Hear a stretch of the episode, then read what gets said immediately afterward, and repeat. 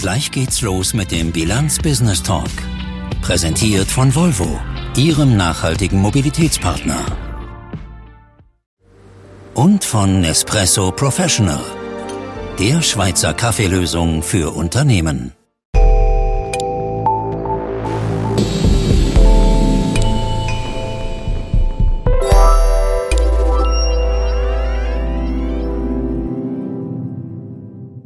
Guten Tag und willkommen zum Bilanz Business Talk. Heute zu dem Thema Bankenbeben. Wie weiter nach dem CS-Ende? Das Aus der Credit Suisse wirkt auch mehr als einen Monat danach noch immer sehr verstörend. War das Ende unvermeidlich? Wie stark ist der Bankenplatz geschwächt? Und wie sollten Politik und Regulatoren jetzt reagieren? Darüber wollen wir heute sprechen mit diesen berufenen Gästen. Ich freue mich sehr, bei uns Barbara Heller zu begrüßen.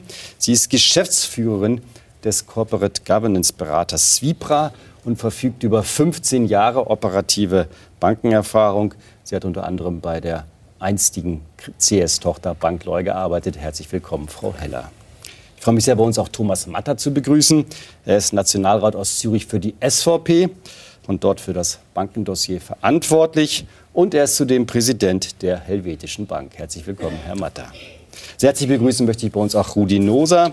Er ist Ständerat der FDP in Zürich und Verwaltungsrat bei der CS-Tochter CS Asset Management. Herzlich willkommen, Herr Noser. Und ich freue mich sehr, bei uns Beat Wittmann zu begrüßen. Er ist Gründer und CEO der Finanzboutique Porter Advisors, war viele Jahre für die UBS und die CS tätig und ist der häufigste Kommentator für das Schweizer Wirtschaftsgeschehen auf dem US-Börsensender CNBC, so eine Art Sprachrohr ins Ausland. Herzlich willkommen, Herr Wittmann. Frau Heller, fangen wir mit Ihnen an. Sie haben ja die Bankenszene auch, wie gesagt, schon seit vielen Jahren im Auge, betrachten jetzt mehr die Corporate Governance-Strukturen. Und wenn wir damit starten, war das eigentlich ein Versagen des Managements, was wir da gesehen haben? Oder war das ein Staatsversagen, das zu dieser kolossalen Pleite geführt hat? Also gut, wenn ein Unternehmen in eine solche Schieflage gerät, dann ist es natürlich äh, in erster Linie die Verantwortung des Unternehmens, sprich eben des Verwaltungsrates und der Geschäftsleitung. Und wir wissen ja, dass die Credit Suisse nicht seit kurzem erst in eine Krise geraten ist, sondern man hat schon beinahe den Eindruck gehabt über mehrere Jahre, es wäre fast ein Zustand von einer Krise in die andere. Und da kann man sicherlich nicht von einem Staatsversagen sprechen. Herr Matter, wie schätzen Sie es ein? Ja, sehr ähnlich. Ich meine, die CS ist ja in Schieflage gekommen, nicht weil sie die Eigenkapitalanforderungen nicht mehr erfüllt hat, sondern weil sie in einen Liquiditätsengpass gekommen ist. Und warum ist es zu einem Liquiditätsengpass gekommen? Das ist auf der massiven Vertrauensverlust, der sich aufgebaut hat, ich würde sagen, in den letzten zehn Jahren. Und wo nachher im vierten Quartal letztes Jahr beschleunigt stattgefunden hat, bis nachher so weit gekommen ist, dass alle ihr Geld haben wollen abziehen und die Liquidität einfach nicht mehr rum war und die SMB musste eingreifen. Sehen Sie Elemente von einem Staatsversagen, Herr Noser? Herr Matter sagt, die SNB musste eingreifen, hätte sie früher eingreifen müssen. Hätte die FINMA früher eingreifen müssen, die Aufseher in Bern? Hätte das Parlament, die Finanzministerin, wer auch immer früher eingreifen müssen? Gut, das, jetzt, haben Sie zwei Fragen, äh, jetzt haben Sie zwei Fragen gestellt. Oder? Also, die Schuld ist sicher zu 100 das Management von dieser Firma. Da muss man nicht drüber reden. Also, es ist nicht die, Schuld. die Schuld ist nicht bei der FINMA, die Schuld ist nicht bei der SMB, die Schuld ist auch nicht beim Bund oder beim Parlament, sondern die Firma ist für sich selber verantwortlich, das richtig zu machen. Jetzt kann man darüber reden, hat man zu früh oder zu spät eingegriffen. Das muss man genau anschauen. Man muss auch schauen, was ist die Rolle des Regulators war, warum hat man nicht früher eingegriffen. Ich würde jetzt mal sagen, für jemanden, der das Bankenwesen kennt, der weiß, dass es ab dem Oktober dramatisch war. Und für mich ist es schon fraglich, warum man dann im Oktober nicht auch reagiert hat. Weil es ist klar mit der Strategie, die vorgelegt worden ist, ist, die ist nicht glaubwürdig gewesen. Das ist offensichtlich so gewesen. Aber auch da ist das Management jetzt erstmal Schuld, warum das so ist. Aber das muss man genau jetzt anschauen. Wie hat die Rolle gespielt Nationalbank, FINMA, äh, Bundesrat, auch September, Oktober. Das muss man genau anschauen. Mhm. Wittmann, wie schätzen Sie es ein? Sie haben ja auch früher bei der CS-Tochter Clariden gearbeitet, betrachten das schon über Jahre hinweg. Ähm, äh, wie groß war das Versagen des Managements? Ich denke, es handelt sich um ein massives und absolut vorhersehbares äh, Managementversagen, aber auch um ein massives und absolut vorhersehbares Staatsversagen. Mhm. Und äh, die Kombination der beiden äh, Faktoren haben zu diesem Debakel äh, ge geführt. Mhm. Äh, dass die Credit Suisse ein strukturelles Profitabilitätsproblem war und ein Geschäftsmodellproblem war, das, das war klar. Und die Kapitalmärkte haben diesen Niedergang sehr präzise vorhergesagt. Und die Kapitalmärkte haben auch während dem 2022 weder dem neuen ähm, Verwaltungsrat noch dem neuen CEO noch dem Plan, noch der Implementierung des Plans je Vertrauen geschenkt. Ähm, das sieht man an dem Aktienkurs, an, der, äh, an dem Buchwert der Firma, an den Zinskosten und dann an der fatalen Kapitalerhöhung im Spätherbst. Mhm. Aber das ist ja eigentlich ein Bild, das wir fast über ein Jahrzehnt gesehen haben, dass diese Bank vor unser allen Augen implodiert und alle schauen zu. Inklusive des ganzen Zürcher Establishment. CS galt immer als die Bank des Zürchers Establishment und trotzdem hat keiner eingegriffen, Herr Noser. Gut, ich glaube, da haben Sie am Schluss genau einen Fehler gemacht, oder? Weil das Zürcher Establishment hatte bei der CS eigentlich nichts zu sagen. Oder? Am Wenn Ende Sie, nicht mehr. Also ich sage jetzt mal, also seit ich auf der Welt bin, sage ich mal nichts mehr zu sagen. Oder? Wenn Sie schauen, wer eigentlich die starken Player sind äh, in der CS, dann sind das eigentlich äußerst selten noch irgendwelche Zürcher. Und auch wenn es noch jemand war aus der Region Zürich, dann musste er eigentlich relativ viel auf der Welt rumreisen, für die Unterstützung zu kriegen die Schweiz war eigentlich irrelevant im Aktionariat der CS. Also, Aber bei den Entscheidungsträgern ja nicht ganz. Das ist jetzt ein bisschen schön gefärbt. Also bei den Aktionären selbstverständlich.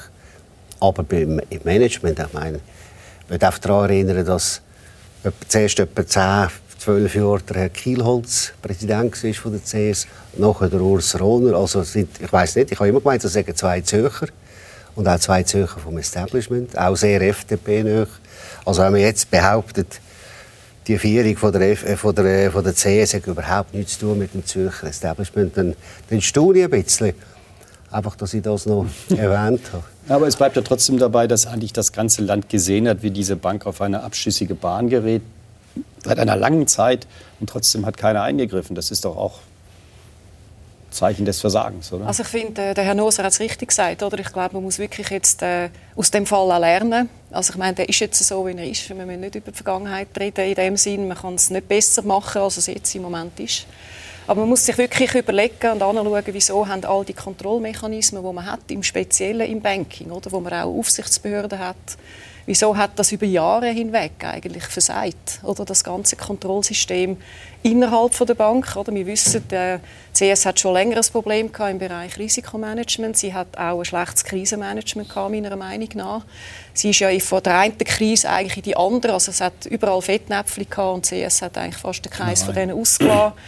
Aber meine Meinung ist schon auch, man hat es eigentlich verpasst, wirklich die die Krisensituationen wirklich aufzuarbeiten und auch glaubwürdig zu kommunizieren, wie es jetzt weitergeht. Und ich meine, dass ein Unternehmen mal eine Krise haben kann, ist ja nichts Außergewöhnliches. Und dann schaut man an, was ist passiert, man trifft Massnahmen und dann geht es weiter. Oder?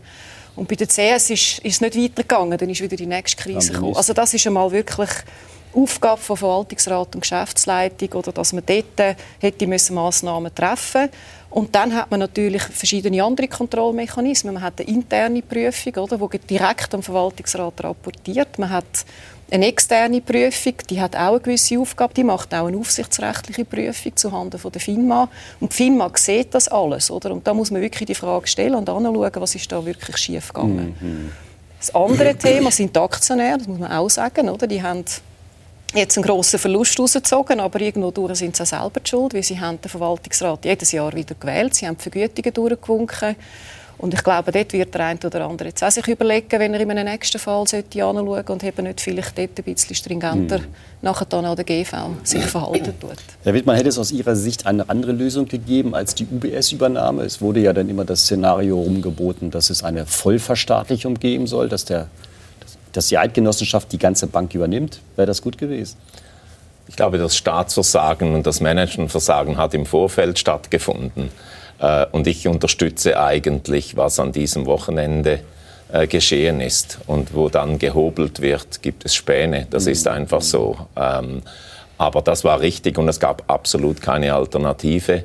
Äh, das sind so theoretische Diskussionen, dass man eine internationale Investmentbank abwickelt über ein Wochenende oder verstaatlicht. Ähm, und die Politik musste reagieren, weil sie bis zuletzt nicht agiert hat, leider.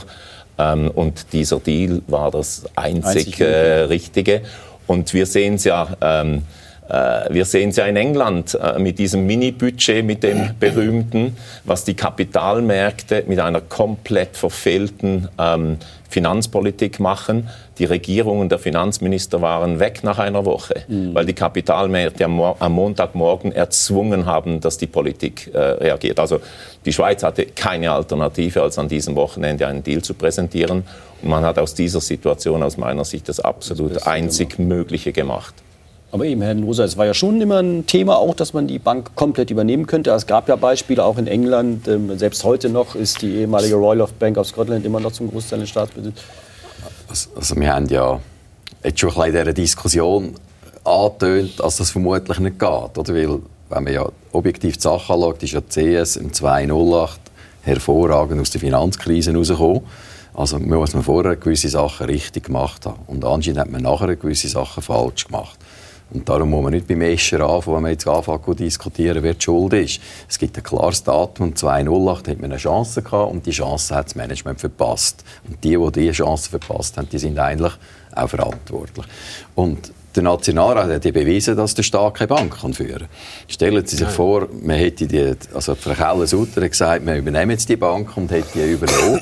Bei dem Nationalrat, das kann man vergessen. Als erstes hätte man, vermutlich, hätte man vermutlich alle Leute ersetzt oder alles Know-how verloren und so. Das, das hätte überhaupt ja, nicht funktioniert. Wenn die UBS nicht so stark gewesen, wenn die UBS nicht so stark gewesen wäre. Also, ja, aber es ist das Parlament. Also. Schon, aber wenn die UBS nicht so stark gewesen wäre, hätte es die, die Eidgenossenschaft ja machen müssen. Es war ja Glück, dass man jetzt einen starken Player hatte. Wenn das nicht der Fall gewesen wäre.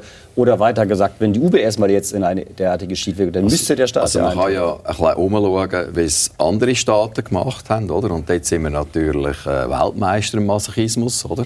Der Herr Scholz ist vorgestanden und hat gesagt, ich garantiere alle Einlagen. Oder?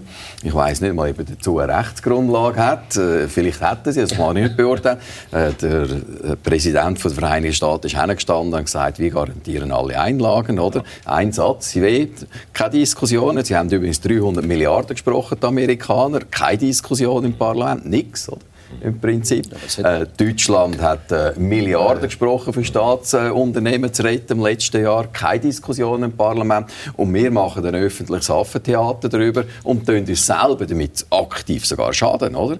Weil Vertrauen oder? Und es ist eine Vertrauenskrise. Vertrauen hat ja sehr viel auch mit Ruhe zu tun. Oder? Das heißt, dass man ruhig und gelassen reagiert, das ist ja vertrauensbildend. Oder? Und die Schweiz gibt momentan nicht das Bild von einer vertrauensbildenden Nation her. Aber fordern Sie damit, dass die Eidgenossenschaft das hätte tun sollen? Mit 300 Milliarden hinstehen und sagen... Also im März hätte man das nicht mehr machen müssen. Ja, aber, aber die Fehler sind im September passiert. Also wirklich klar gestellt. Oder? Das Vertrauen hat die Bank nicht im März verloren. Vertrauen also, hat die Bank im September verloren. Tommy. Ich möchte einfach noch etwas dazu sagen. Also rein ökonomisch betrachtet gebe ich an Beat Wittmann recht, dass es wahrscheinlich die beste Lösung war, kurzfristig. Aber man muss sehen, diese Lösung hat natürlich mittellangfristig einen massiven Reputationsschaden für die Schweiz eingebrockt. Und zwar einfach der Rechtsstaat Schweiz. Die Schweiz ist weltweit hat eine sehr gute Reputation betreffend Rechtsstaat. Und jetzt tun wir zum wiederholten Mal Notrecht anwenden, und zwar in diversen Bereichen.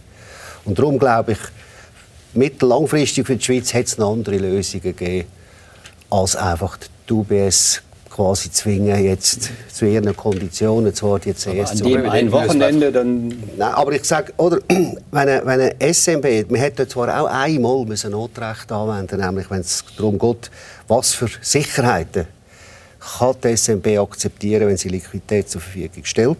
Wenn man das per Notrecht abgeschwächt hätte, hätte die SMB können anstehen und sagen, ich gebe der CS Liquidität, whatever it takes. Es kann gar nicht whatever it takes sein, weil man weiß, es sind 200 Milliarden Bareinlagen gewesen, die das Maximum Liquidität brauchen. Ich glaube, diese Wirkung wäre mindestens so stark gewesen, als wenn ein UBS kommt und CS kauft zu ihren Konditionen, mit Streichen von diesen Obligationen und so weiter, wäre mir aus gesehen die, die Variante SMB besser gewesen. Aber man hat es nicht gemacht. Und jetzt kommt das Argument von Frau Keller-Sutter, weil das nicht göchte, weil im Nationalbankengesetz Artikel 9 darf die SMB das nicht machen. Und dann kann ich natürlich nur lachen. Sie tun vorher per Notrecht x Gesetze ändern, aber das, das eine. Gesetz, ja, das dürfen wir nicht, das ist Das wollte der Herr Jordan wahrscheinlich nicht. Die Frage bleibt dann aber trotzdem, Herr Matter, wäre denn die CS auf Dauer überlebensfähig gewesen? Weil sie hat ja jetzt eigentlich gezeigt in den letzten Jahren, dass sie nicht überlebensfähig ist. Hätte man denn nicht im Prinzip einen schwachen Ka Ja, Patienten weiter auf der Intensivstation gelassen, aber am Ende wäre er doch gestorben? Nein, dann hat Firma hat natürlich gleichzeitig müssen eingreifen. Also das erste, was Firma hat müssen machen, hat müssen sagen, wir müssen das Management sofort wechseln.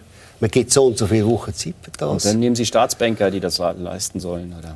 Also der Staat kann keine Bank Ja, führen. eh, genau. Das, das ist aber dann müsste die. FINMA ja die neuen Chefs bestellen. Nein, die Firma muss einfach sagen, äh, C, liebe CS, äh, dir, dir habt Gewähr nicht mehr, um die CS zu führen. Wir geben euch so und so lange Zeit, um ein neues Management zu bestellen, wo nachher eine außerordentliche Generalversammlung ist am besteht. 19. März. Das- genau. Unmöglich. Weißt, man einfach ehrlich sein. Schau, Genau, du bist, am Fach, 19. März. du bist Fachmann, ich glaube, da innen zu aufwachen, das hätte man müssen im September machen Oder sicher Einfach früher. im hätten müssen September, sicher ein paar, ein, zwei Monate früher machen. Genau. Und ehrlicherweise muss man auch sagen, dann, welcher Bundesrat das nicht gemacht hat, das ist ja der, der den Wechselleuten gesagt hat, jeder, der das sagt, kommt nicht raus, oder? Und das ist natürlich grundsätzlich Gut, aber das falsch. hat andere Und Hintergründe. Es gibt Das noch einen anderen Satz, noch- den man muss machen oder? Das wird Man sicher dann auch noch zu reden geben, man warum hätte- wir das so gemacht man haben. hätte, können, man hätte können der Nationalbank die Kompetenzen geben, das sagst du sehr richtig. Aber man muss natürlich im gleichen Satz auch noch sagen, jede Nationalbank auf der Welt hat schon die Kompetenzen, weil es ist ein Teil von Too-Big-to-Fail-Gesetzgebung, dass man das kann machen kann. Lastländer Aber die SNB ist da, aber die SNB hat das nicht. Und auch dort hätte man müssen Gesetzesvorlagen bringen 14, 15, 16, 17, wo das beinhaltet Das jetzt- Und dann hätte man kein Notrecht gebraucht. Aber nochmal gefragt, Herr Wittmann, ist denn die Bank nicht viel zu marode gewesen? Also diese Maßnahmen, die jetzt hier angesprochen werden, hätte das was genutzt oder hätte das einfach das, wie die Engländer sagen, kick the can down the road? Wir hätten im halben Jahr wieder da gestanden, weil die Bank einfach kein nachhaltiges Geschäftsmodell mehr hatte.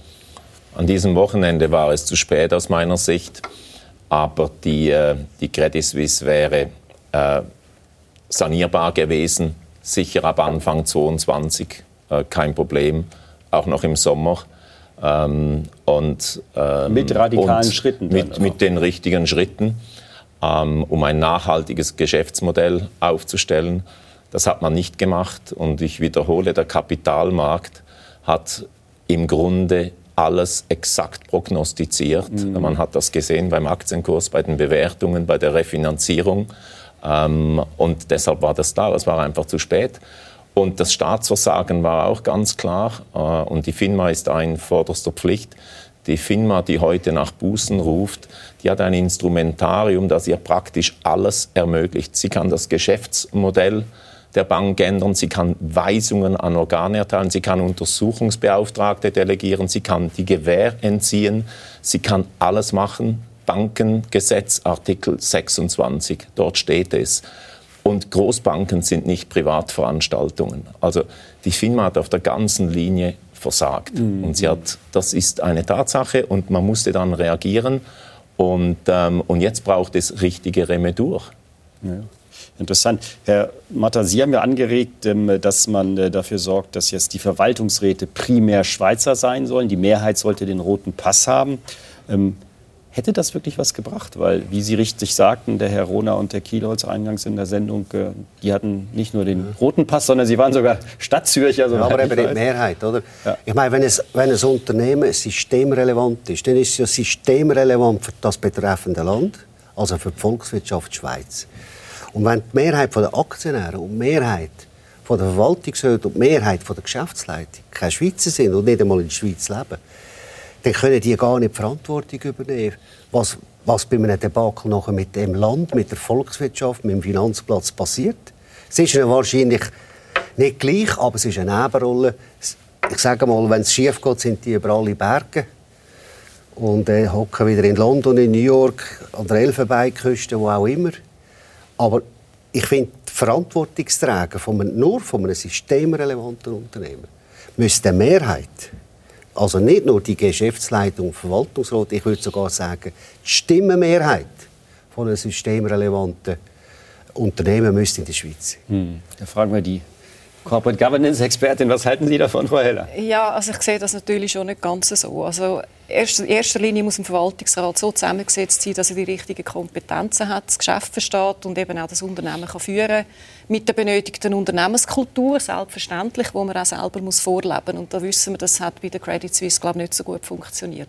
Zudem hat CS äh, das letzte Jahr 40 Prozent äh, Schweizer äh, Verwaltungsräte gehabt. Also nicht eine Mehrheit, aber doch auch keinen ja. geringen Anteil, oder? Und da muss man immer schauen, was hat denn ein Unternehmen für ein Geschäftsmodell, wie global ist das Unternehmen und da müssen wir jetzt schon ein bisschen über den Tellerrand rausdenken. Also nur weil man jetzt eine Schweizer Bank ist, Nein. aber global tätig ist, muss jetzt muss nicht ich, Mehrheit da muss ich jetzt Ihnen widersprechen. So, wenn, ich gebe Ihnen völlig recht, wenn auch die Haftung global ist. Aber die Haftung ist nicht global, sondern die kleine Schweizer Volkswirtschaft, pro Kopf groß, aber absolut klein, haftet für das ganze Geschäft, das haben wir jetzt erfahren, haftet für das ganze CS-Geschäft global. Und solange die Schweiz haftet, sollten Verantwortungsträger mehrheitlich in der Schweiz leben und Schweizer sein. Das ist, das ist also, ja, also ich bin ja glücklicherweise kein Politiker und ich, habe, ich kann aus jeder Partei ge gesunde Ansätze ja, herausnehmen genau. aus dieser Diskussion und dann verstehe ich auch, dass Wahlkampf ist und das ist für mich nackter Populismus. Ähm, und die Bank ist natürlich systemrelevant für die Schweiz, das ist richtig, aber sie ist systemrelevant äh, in Europa und sie ist global. Und das muss, das muss jeder Schweizer haftet? Staatsbürger zur Kenntnis nehmen. Entscheidend da, ist doch, Beat Wittmann, wer haftet? Wenn die Amerikaner Steuerzahler würden haften für die CS, dann gebe ich ihnen völlig recht. Aber die Schweizer haften, das ist das, was mich stört. Ja, also gut. Es ist systemrelevant global, aber haften. Aber die Frage ist ja, wäre die Pleite zu vermeiden gewesen, wenn nur Schweizer im Verwaltungsrat gesessen hätten? Das ist ja die praktische ja, Frage. Und da es hat sicher geholfen. Es hat sicher ich, geholfen. Ich glaube, wir müssen die Diskussion ein bisschen anders führen. Oder? Zuerst ein kleiner Exkurs in die Geschichte. Oder? Wo wir die Firma gegründet haben, 1984, hat das Gesetz vorgeschrieben, wir sind keine systemrelevante Bank, dass wir drei Verwaltungsräte haben müssen und zwei davon müssen Schweizer sein.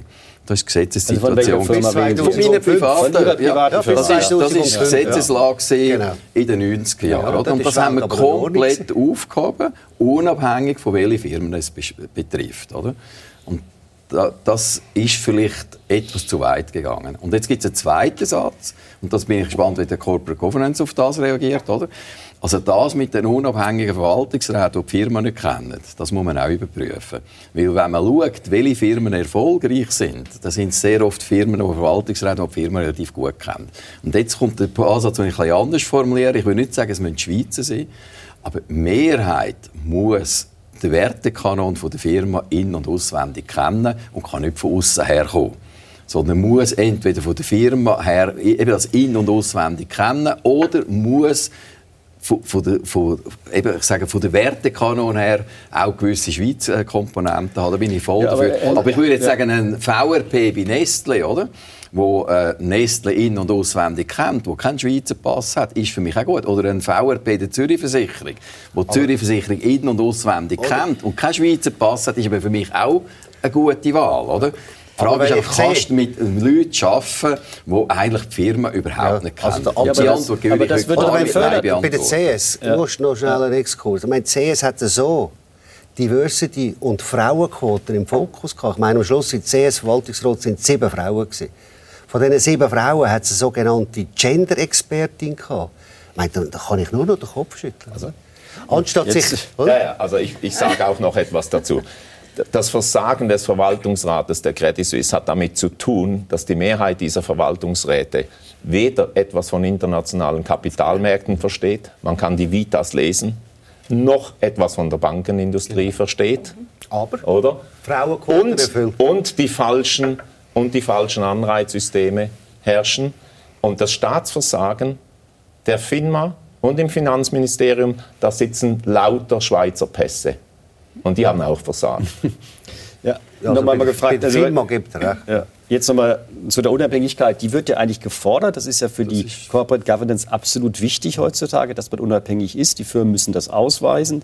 Und ähm, das führt ja dann aber dazu, genau, das, dass eigentlich hat, die, nicht, die Fachkenntnis über die Firma tief ist. Ist, ist das nicht ein Strukturproblem der, der, der modernen Corporate Governance, Frau, Frau Also es geht natürlich nicht tick the box. Oder man sagt ja nicht einfach unabhängig, nur damit man unabhängig ist. Ich meine, ich könnte da außen zehn Leute holen und sagen, du bist da im Verwaltungsrat, die sind alle unabhängig, aber die haben keine Ahnung vom Business. Oder? Also das geht sicher nicht. Oder?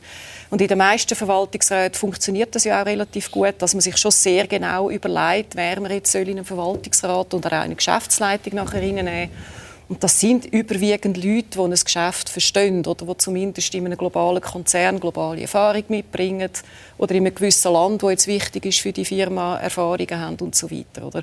Ich glaube, wirklich wichtig ist vor allen Dingen im Bankgeschäft, weil das eben relativ ein abstraktes Geschäft ist, ein hochkomplexes Geschäft, dass man dort überwiegend sollte wirklich Leute haben, die das Banking verstehen, und zwar inside out. Oder? Und das ist nicht der Fall gewesen, da gebe ich Herrn Wittmann absolut recht. Oder? Äh, wie Sie jetzt Unabhängigkeit definieren, da gibt es eine riesige Debatte darüber, aber ich teile auch die Meinung, dass nicht einfach Unabhängigkeit nach, nach Tick the Box und einfach nur um Unabhängigkeit willen richtig ist, sondern dass wir wirklich anschauen, was die Leute an den Tisch bringen, was die für Erfahrungen haben und was für Kenntnisse sie haben vom Geschäft. Aber ist es nicht sogar eine Gefahr? Es ist ja sogar der Trend, dass man sehr viel erfahrene Leute gerade nicht im Verwaltungsrat haben will, weil man eben sagt, sie sind nicht unabhängig. Also viele CEOs dürfen ja nicht VRP werden. Wir hatten den Fall bei der ja. UBS, das haben sie den trotzdem zurückgeholt, aber er wollte eigentlich damals schon gerne VRP das, werden. Ja bin ich mit ist Ihnen wieder CEO und da wird doch viel Kompetenz im Prinzip einfach verschenkt. Ja. Also ich teile die Meinung, äh, ich meine jetzt gerade bei den, bei, den, bei den Banken ist es so, es ist, es ist untersagt, dass der CEO oder jemand aus der Geschäftsleitung Mitglied ist vom Verwaltungsrat, weil man eben genau die funktionierenden Checks and Balances auf Teufel komm raus so will sicherstellen. Oder? Das führt dazu, dass eben der CEO, wenn der nicht dabei ist, ist er halt eben nicht unmittelbar direkt mitverantwortlich. Und wie Sie sagen, oder, gewisses Know-how kann dann vielleicht auch nicht in VR transportiert werden. Und ich glaube, das ist bei der CS ein wichtiges Thema. Die, die ganzen Eskalationsprozesse von den Risikomanagementproblemen sind nicht richtig eskaliert worden im Verwaltungsrat. Und ich glaube, es ist legitim, dass man sich die Frage stellt, oder, dass vielleicht ein CEO sogar sinnvollerweise Mitglied ist von einem Verwaltungsrat, mm sofern er genug groß ist und sofern der CEO dann nicht quasi eine zu starke Position sich kann mm. erarbeiten im Verwaltungsrat. Und es führt direkt dazu, dass natürlich dann als Präsident höchstens auf einen Ausländer kommst. Weil wenn du nur noch eine Bank hast in dieser Größe wie die UBS und der CEO kann nicht VRP werden, dann ist praktisch gesetzt, wenn man die Erfahrung und alles mitbringen muss, was sie sagen, dass es ein Ausländer ist. Mhm. Man gar nicht anders. Und darum glaube ich, man muss da über die Bücher gehen also. und sagen, kann man intern Karriere machen bis an die Spitzen auf, also bis, zum Präsi also bis im Verwaltungsrat Präsidium. Wie muss das gehen?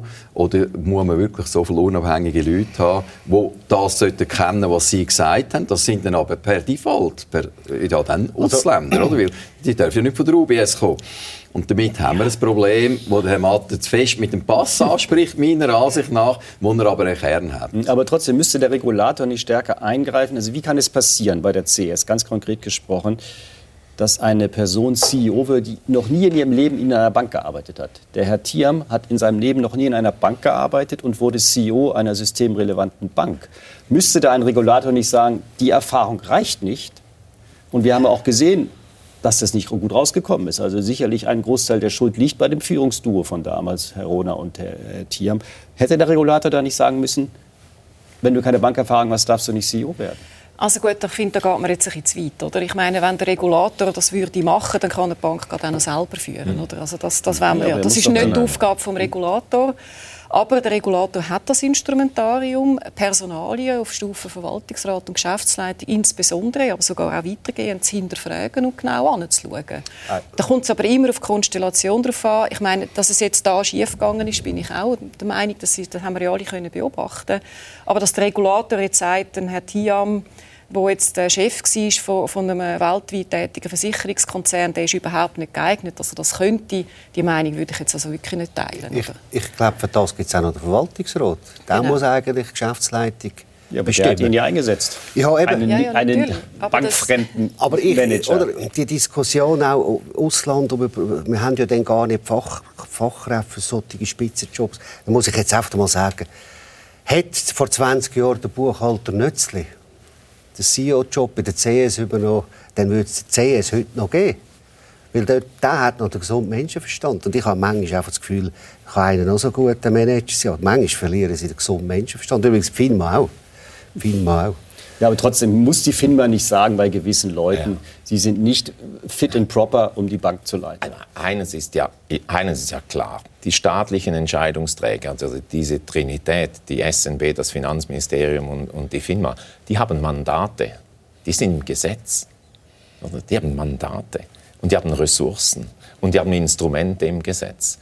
Und die FINMA die ist absolut zuständig dafür. Und sie ist auch zuständig dafür, einen Lebenslauf zu bewilligen und sie hat Weisungsbefugnis und sie muss diese durchsetzen. Das große Staatsversagen hier ist, dass die FINMA das Instrumentarium hat oder? und es nicht zeitgerecht angewendet hat. Okay, das ist das Versagen. Warum nicht? Also warum hat die FINMA das nicht gemacht? Das, das frage ich mich auch. Und bis jetzt hat sich niemand entschuldigt, das, niemand ist das zurückgetreten. Das ist das, was wir genau. müssen untersuchen genau. ja. Ist es grosser ja. Respekt bei den Grossbanken ja. gegenüber? Genau. Was, was es ist, ich will, ja, ich will nicht verurteilen. Ist die personelle aber, Ausstattung, aber genau, wenn, ist die Qualität jetzt, der Leute? Wenn du jetzt genau den Fall nimmst, Tijam, oder? Wo ich auch der Ansicht bin, man nicht einfach kann sagen, der ist nicht geeignet als CEO, weil man muss ja anschauen, was sind deine fachlichen Fähigkeiten und dann muss man anschauen, was ist deine Sozialkompetenz. Und wenn es ein Defizit gibt, hat es nicht auf der fachlichen, sondern auf der Sozialkompetenz. Weil wenn du ja in so etwas reinkommst, also wenn ich mir jetzt vorstelle, ich müsste so etwas machen, dann würde ich ja sagen, gut, was, was kannst du, was kannst du nicht, und musst geeignete Leute drumherum haben, musst ein System schaffen, wie du als Team erfolgreich bist, oder? Und als König hast du eine relativ schlechte Einstellung zu einem Team. und, äh, und das ist das Problem und das hat man nicht ganzen... können, dass der eine doch, gewisse Königs äh, Eigentlich, eigentlich hätte der Verwaltungsrat ja. die Aufgabe gehabt, das eigentlich herauszufinden. Ja. Und natürlich auch der Regulator, oder? Also die, äh, ich sage jetzt mal, die äh, ich sage mal, die, die Werte, die er zum Teil hineingebracht hat, die ich nicht als schweizerisch bezeichnen oder? Dass man dort hätte müssen intervenieren das wäre auch klar gewesen. Und es gibt übrigens meiner nach eine Zäsur, oder? Das, das, das, äh, das System oder, vom Risikomanagement wo unter dem Teacher umgestellt worden ist und von der Firma abgehackt worden ist. Das müssen wir einmal genau anschauen. Ja, das ist das Problem, aber da sind wir Oder doch schon auch... Aber das hat die Firma einfach abgesagt. Genau. abgesagt. Aber ich und das, das ist eine fundamentale Umstellung von der Bank wo eigentlich nur im Königssystem dient hat, nicht im Risikomanagement. Genau, aber wenn Sie sagen, es ist im Prinzip bei ihm eine Attitüdefrage gewesen, dass er sehr ein königliches Auftreten hatte, das ist ja auch eine Fachfrage. Das Risikomanagement wurde de facto sehr stark reduziert bei der Credit Suisse. Es wurde eine Dame eingesetzt, die auch keine Erfahrung in dem Bereich hatte. Der wurde noch der ganze Compliance-Bereich übergeben. Also, da wurden ganz schlimme Fehler gemacht. Und das wurde alles genehmigt. Und das ist dann aber nicht nur eine Attitüdefrage als König, sondern das zeigt einfach, dass er vom Bankgeschäft dann vielleicht doch nicht genug verstanden hat. Und niemand interveniert auf Fuss. Und da wäre mir wieder Haftungsfrage, oder? Ich frage, kann man ein System bringen, wo, wo, wo der Regulator genug früh kann intervenieren kann? Weil man immer erst kann reagieren wenn das Messer schon in der Brust steckt. Das ist ja, teuer, oder? Was, das geht nicht. Was mir auffällt als Bankunternehmer, äh, ist einfach, dass die FINMA natürlich bei den kleineren, mittleren Banken jede Schraube dreht. Ich meine, die Firma macht jetzt ein neues Instrument. Die Firma kann jetzt neue Überraschungsbesuche machen bei Banken. Wir hatten so einen Überraschungsbesuch vor zwei, drei Monaten. Da sind fünf Firma-Mitarbeiter gekommen und haben unsere Bank von oben bis unten durchröntgt. Vor Ort. Und ich habe ihnen dort gefragt, ja, wir sind 38 Mitarbeiter. Ich habe die Firma gefragt, ja, wenn der fünf Leute bringen für 38 Mitarbeiter, dann müsst ihr ja mit 2000 Leuten bei der CS einlaufen. Ich habe das wirklich gesagt. Dann haben wir einfach nicht 2000 Leute. Aber wo, oder, sie machen, das Schwergewicht sind die mittleren kleinen Banken. Da, mhm. da sehen sie auch alles sehr schnell. Und bei den Grossen, die global sind, ist klar. Ich glaube, bei der CS kann man sagen, FINMA hat versagt, aber der US-Regulator hat auch versagt. Sonst wäre es in den USA gar nicht so weit gekommen. Die Amerikaner haben einfach der Schweiz gesagt, Leute, den US-Teil ja nicht gehen. Also, die dürfen quasi too big to fail gar nicht anwenden, sonst gibt es ein weltweites Beben. Aber das weltweites Beben gibt es ja nur, wenn auch die ausländischen Regulatoren versagt haben. Mm. Also ich glaube, wir haben da generell ein bisschen ein mhm. Problem. Das ist ein gutes Stichwort. Sie haben äh, too big to fail angesprochen. Sie fordern jetzt ja bei der SVP, dass man im Prinzip keine Firma mehr durch den Staat retten soll, dass man im Prinzip dieses äh, Too Big to Fail eigentlich aussetzt, dass es keine Staatsrettung kategorisch mehr gibt, oder? Nein, ist das realistisch im Bankgeschäft? Weil das Bankgeschäft durchzieht eigentlich eine Blutspur an Rettung seit 200 Jahren, oder? Wir sagen einfach aus, aus liberaler Sicht, es darf, kein, es darf keine Bank mehr geben, die so aufgestellt ist, dass sie nicht Konkurs gehen kann, ohne als der Steuerzahler sie muss retten Und da müssen wir jetzt eine geeignete Lösung finden. Aber wir haben doch jetzt in der Schweiz vier systemrelevante Banken, also drei ähm, regionale und eine, eine globale. Wie soll das gehen? Ja, es gibt verschiedene Möglichkeiten. Ich würde auch sagen, dass die, die nationalen systemrelevanten Banken vom Risiko her ganz ein anderes Profil haben. Und ich jetzt mit dem Too Big to Fail, mit dem Existierenden, überzeugt bin, dass eigentlich nichts mehr passieren bei den regionalen. Es kann mal etwas passieren auf der Immobilienseite, dort haben wir das grösste Risiko. Da muss man dort noch mal etwas machen.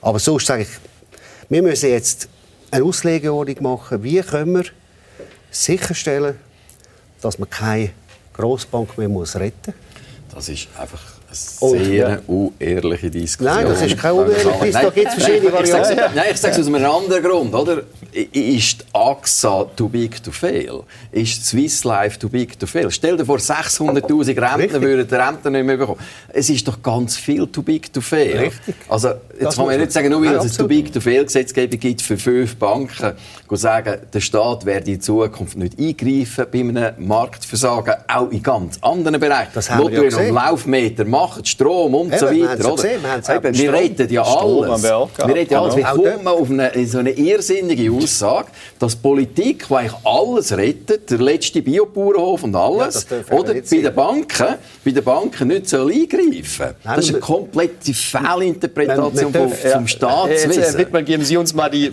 globale Perspektive, weil Sie sind ja viel global unterwegs. Ähm, das ist sehr interessant, was der Herr Noser gesagt hat. Wie stellt sich das global dar? Ja, ich, ich bin sehr einverstanden mit was, was Herr Noser sagt. Ähm, vieles ist, ist systemrelevant. Nehmen Sie nur den, äh, den Flugverkehr, ja. den internationalen Flugverkehr. Wir haben eine Airline, wir hatten mal eine nationale Airline. Und im Flugverkehr wird Englisch gesprochen und jeder akzeptiert ganz klare Regeln im Flugverkehr, wie im Straßenverkehr auch. Jeder von uns, anstandslos. Das ist Staatseingriff. Ich bin sehr liberal, wirtschaftsliberal, aber das ist Staatseingriff. Und das funktioniert ja nur, weil es national und international respektierte Regeln gibt. Und, und damit müssen wir umgehen und vor allem im hochgradig vernetzten Bankensystem. Und das heißt, die Regulierung in der Schweiz muss auf Augenhöhe sein im internationalen Kontext, oder? Sie muss System, den Fokus auf die systemrelevanten Player haben und nicht die Sträucher und die Bäume, sondern den Wald sehen, oder? Und da bin ich auch einverstanden mit Thomas Matter bezüglich äh, FINMA. Und das, das, das ist entscheidend. Äh, es ist international vernetzt. Aber selbstverständlich haben wir Too-Big-to-Fail-Situationen.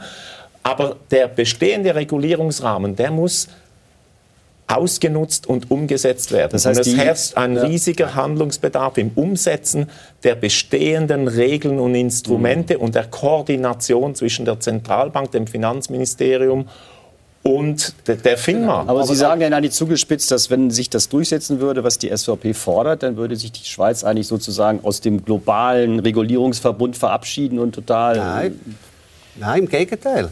Es hat ja nicht funktioniert. Also der Beat Wittmann hat gesagt, man hat im Flugverkehr die Regeln.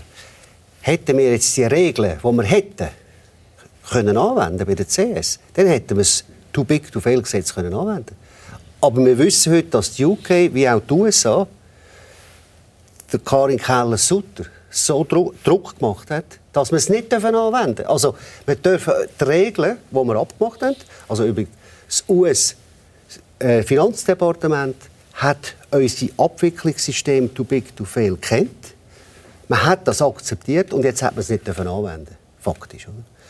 Und wenn man also man es durfte, hätte glaub, anwenden durfte, dann hätte man es können abwickeln dann hätte man es so können abwickeln Ich glaube, man muss es, also der Herr Matter hat einen grossen Punkt und man muss es einfach richtig sagen. Oder?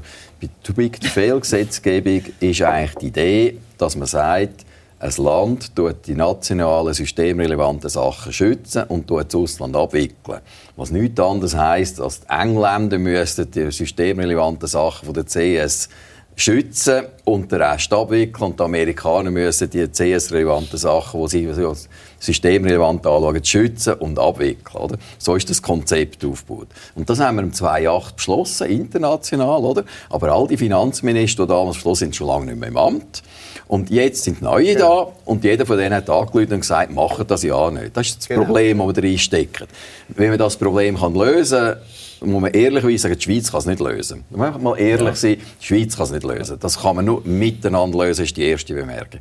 Und die zweite Bemerkung, und das ist eben auch noch richtig anzuschauen, hätte die Schweiz too big to fail Gesetzgebung gemacht, ausgeführt, wäre in Europa keine Bank mehr offen gewesen am Montag. Das muss man ja. oft davon. Mhm. Da hätte es geheißen, die Schweiz hat eine nationale ja, Krise zu einer internationalen Krise gemacht. Und das ist auch nicht im Interesse der Schweiz. Also ich würde sogar sagen, wenn sämtliche Finanzminister gesagt hätten, du es einmal probieren, liebe voilà. Karin Keller-Sutter, voilà. hätte die Schweiz immer noch müssen entscheiden das machen wir nicht, weil Du hättest ja nicht wollen, als Schweizer in die Geschichte eingehen, vom 1929 äh, auslösen.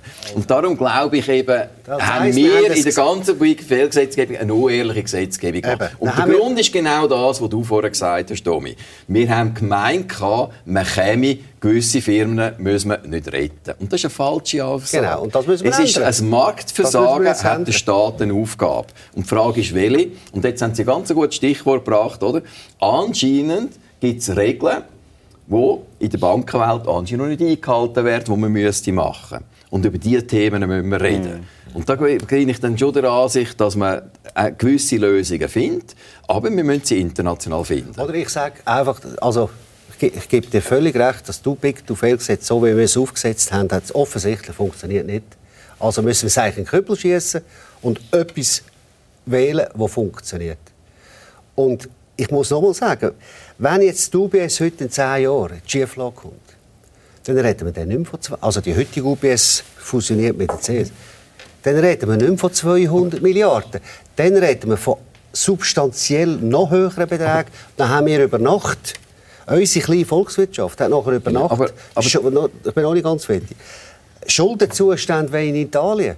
Und ich bin nicht bereit, wegen einer Bank Schuldenzustand haben in Italien. Ja, und darum ist unsere Aufgabe, ich sage unsere als Politiker, aber auch als SVP, jetzt eine Lösung zu finden, wo es einfach nicht möglich ist oder wo man ausschließt, dass ein Steuerzahler wieder muss eine Bank retten muss. Aber da müssen wir, müssen wir einfach ehrlich sein, oder? Und nehmen wir einfach mal als Beispiel willkürlich Berner Kantonalbank, oder? Wo vermutlich 50'000 äh, Angestellte den Lohn bekommen, über KMU-Löhne und so weiter, und die würden jetzt scheitern.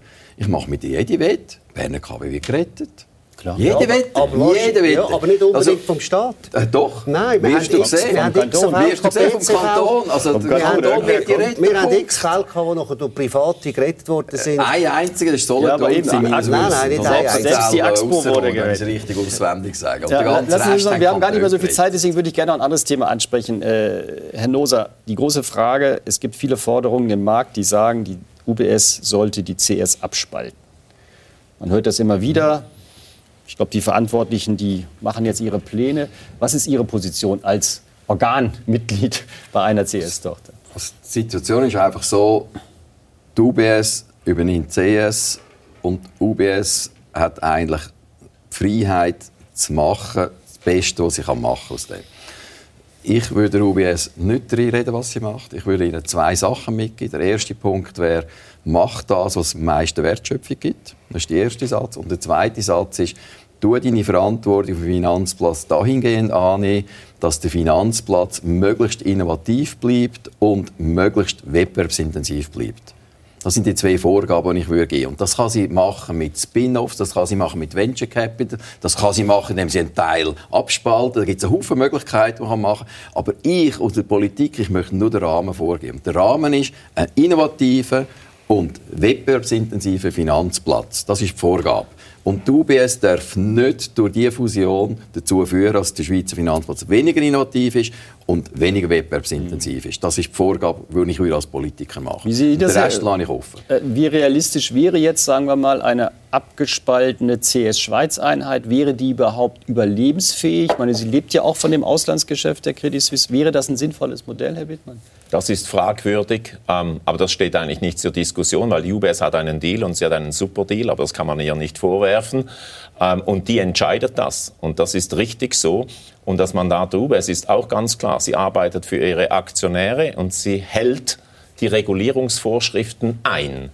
Und der Staat hat die Aufgabe, die Regulierung nicht nur zu erlassen via Gesetze, Parlament und so weiter, sondern durchzusetzen. Und dann gibt es nicht nur die FINMA, da gibt es auch noch die Wettbewerbskommission und die ist dafür zuständig. Aber und die ist ja ausgeschaltet worden durch den Deal, oder? Ja, aber selbstverständlich ist die für den Wettbewerb zuständig. Das ist entscheidend. Aber die UBS hat ein klares Mandat.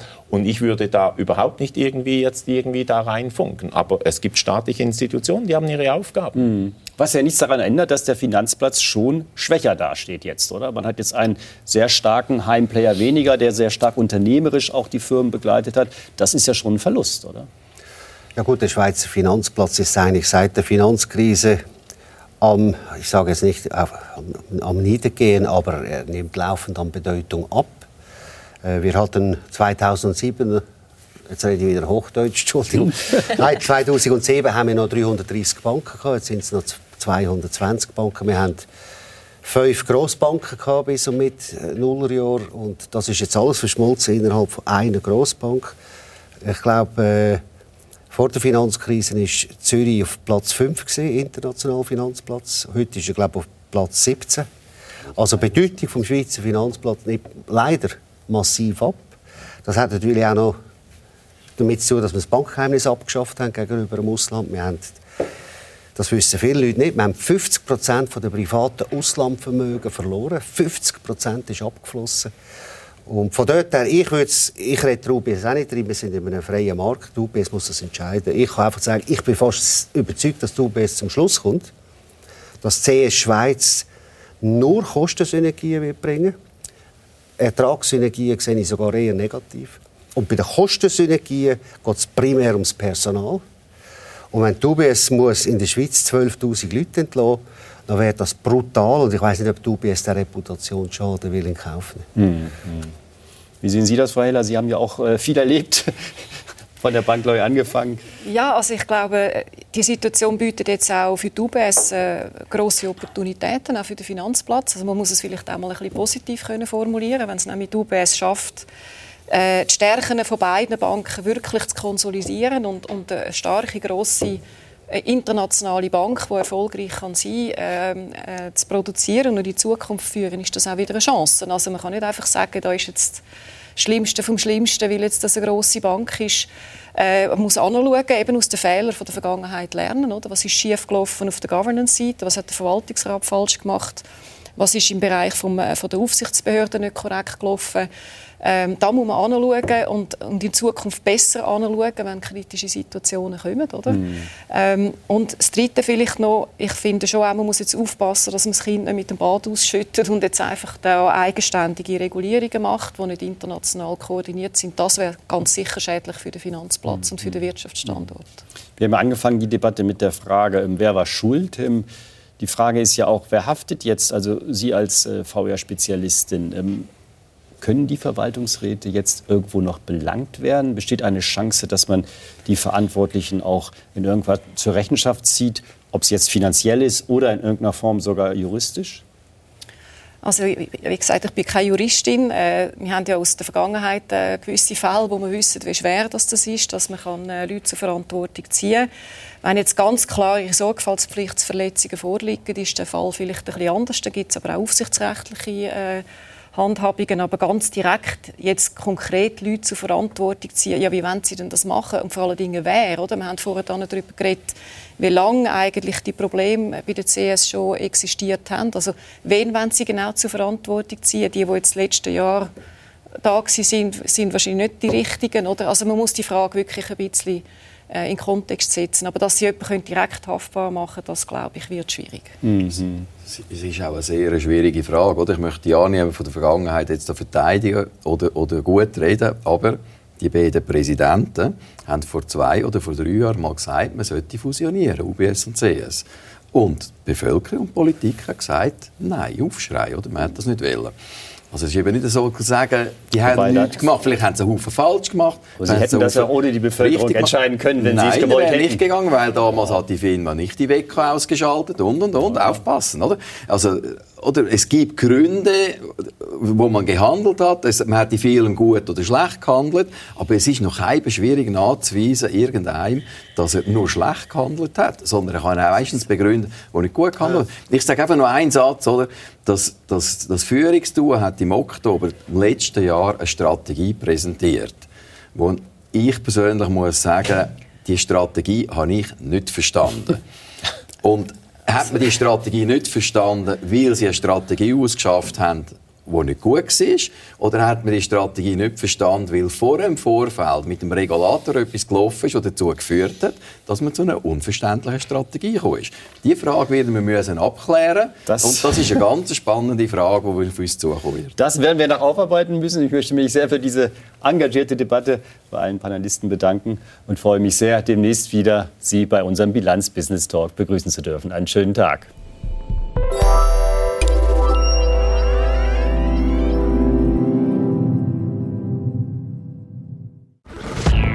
Der Bilanz Business Talk wurde Ihnen präsentiert von Volvo, Ihrem nachhaltigen Mobilitätspartner. Und von Nespresso Professional, der Schweizer Kaffeelösung für Unternehmen.